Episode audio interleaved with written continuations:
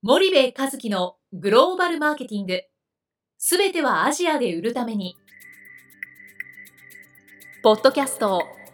森部和樹のグローバルマーケティング。すべてはアジアで売るためには、過去10年間で1000社以上の海外展開の支援を行った森部和樹が、グローバルマーケティングをわかりやすく解説します。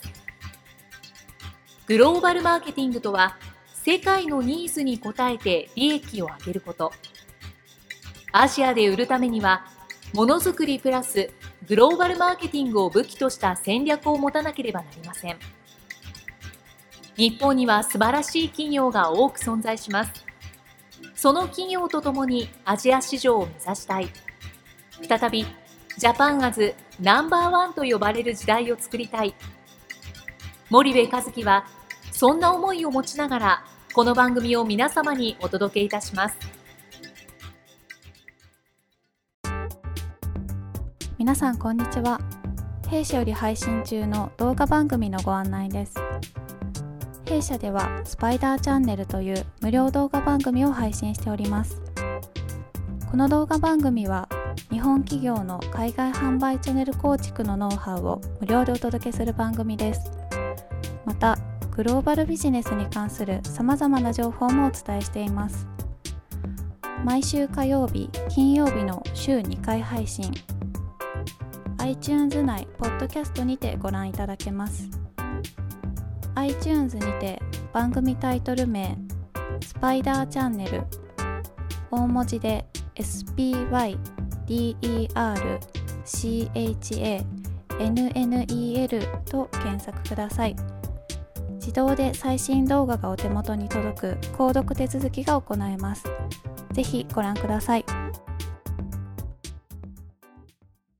こんにちは、ナビゲーターの東忠夫です。こんにちは、森部和樹です。いや、森部さん、あの、まあ、前回に引き続き、はい、あの、ちょっとセミナーとか講演の中で、出た質問内容を共有したいと思うんですけども、はい、まあ、結構皆さん興味があったということを聞いてるのが、はい、まあ、先進グローバル企業と日本企業の組織体制の違いってどうなってるんですかみたいな、はい、まあ、自社のことをよく分かってるので、はい、まあ、グローバル企業がどうなってるのかってすごい興味があると思うんですけども、はい、この辺はどうなんですかね？まあそうですね。組織体制っていうと非常にまあ意味合いが広いんですけど、はい。はい、まあ非常にその分かりやすい部分から言うとですね、先進グローバル消費財メーカー10社って全部欧米の会社じゃないですか、うんうん、でそれがアジア新興国の現地法人に行った時に欧米の白人がなんかいるかっていうとね、うん、いないんですよね、であの結局その組織体制がねこう欧米の本国の人たちっていうのは、そこに法人を開けてそこでそのビジネスが回る仕組みを作って、はい、それを運営してる人をアサインして、うん、もしくは教育をして、うん、そしてその地を離れて本国であったり、まあ、香港とかシンガポールのリージョナルヘッドクォーターからそれをマネジメントするっていう、うん、そういうやり方なんですよね。はい、で例えばインドネシアとかもね、えっと、インドネシアの法人のトップはインドネシア人でこれをインドネシア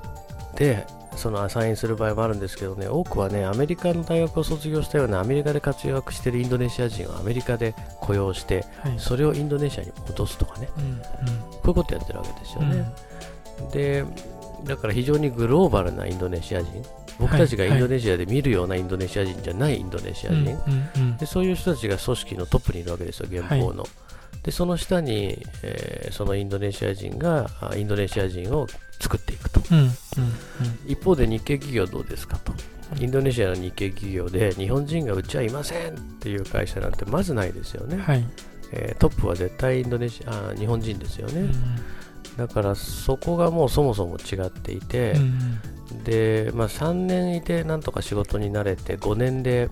まあ、ちょっと仕事ができて10年でまあよくわかるということだと思うんですけどね。日本人が10年インドネシアにいるのと、さっき僕が言ったようなインドネシア人でアメリカで教育受けてインドネシアに戻ってるようなインドネシア人とね、パフォーマンスどっちが高いかって、さすがにかなわないじゃないですか。だからそういう意味でその組織の組み立て方がもう根底から違うっていうのは一つ大きくありますよね。なるほど。その違いって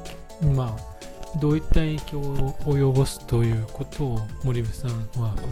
お考えですかね？結局そういうインドネシア人が例えばインドネシアのね小売との交渉をするもしくはディストリビューターの交渉するって言っても、うんうん、やっぱり日本人が出てきてねあのやるのとね向こうの受け止め方ってやっぱ全然違いますよね、うんうんうん、人間関係の作り方も全然違うし、うんそれはもうなんか日々の細かなところで圧倒的な差が出てくる。でこれ部下のその求心力も全然違うんですよ、うんうん、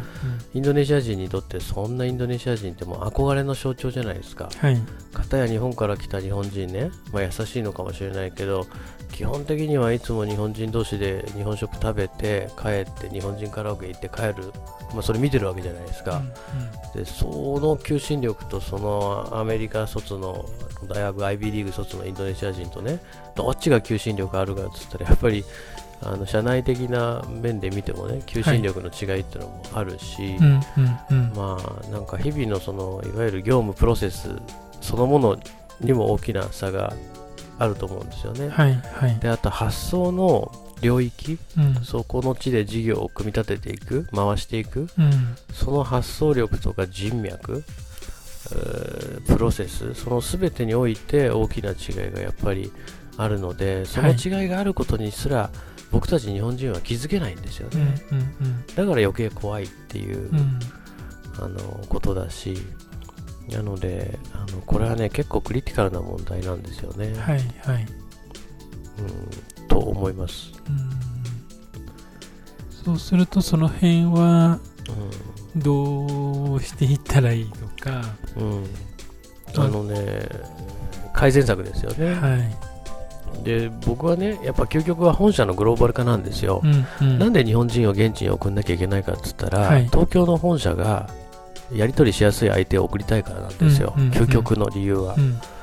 えー、アメリカの大学を卒業した IB リーグのインドネシア人のもう英語がめちゃめちゃ綺麗なね、はい、えー、マイケルなんとかみたいな人を送っていく、うん、マネジメント大変じゃないですか、うん、だって本社東京の本社がドメスティックなのに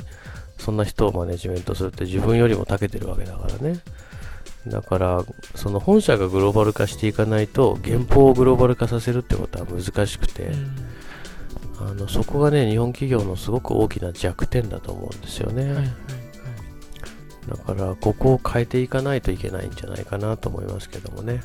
わかりました。じゃあ、森部さん、今日はありがとうございました。はい、ありがとうございました。本日のポッドキャストはいかがでしたか？番組では森部一樹への質問をお待ちしております。ご質問は podcast アットマーク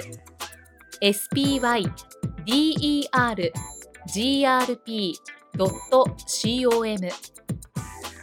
ポッドキャストアットマークスパイダー .com までお申し込みください。たくさんのご質問をお待ちしております。それではまた次回お目にかかりましょう。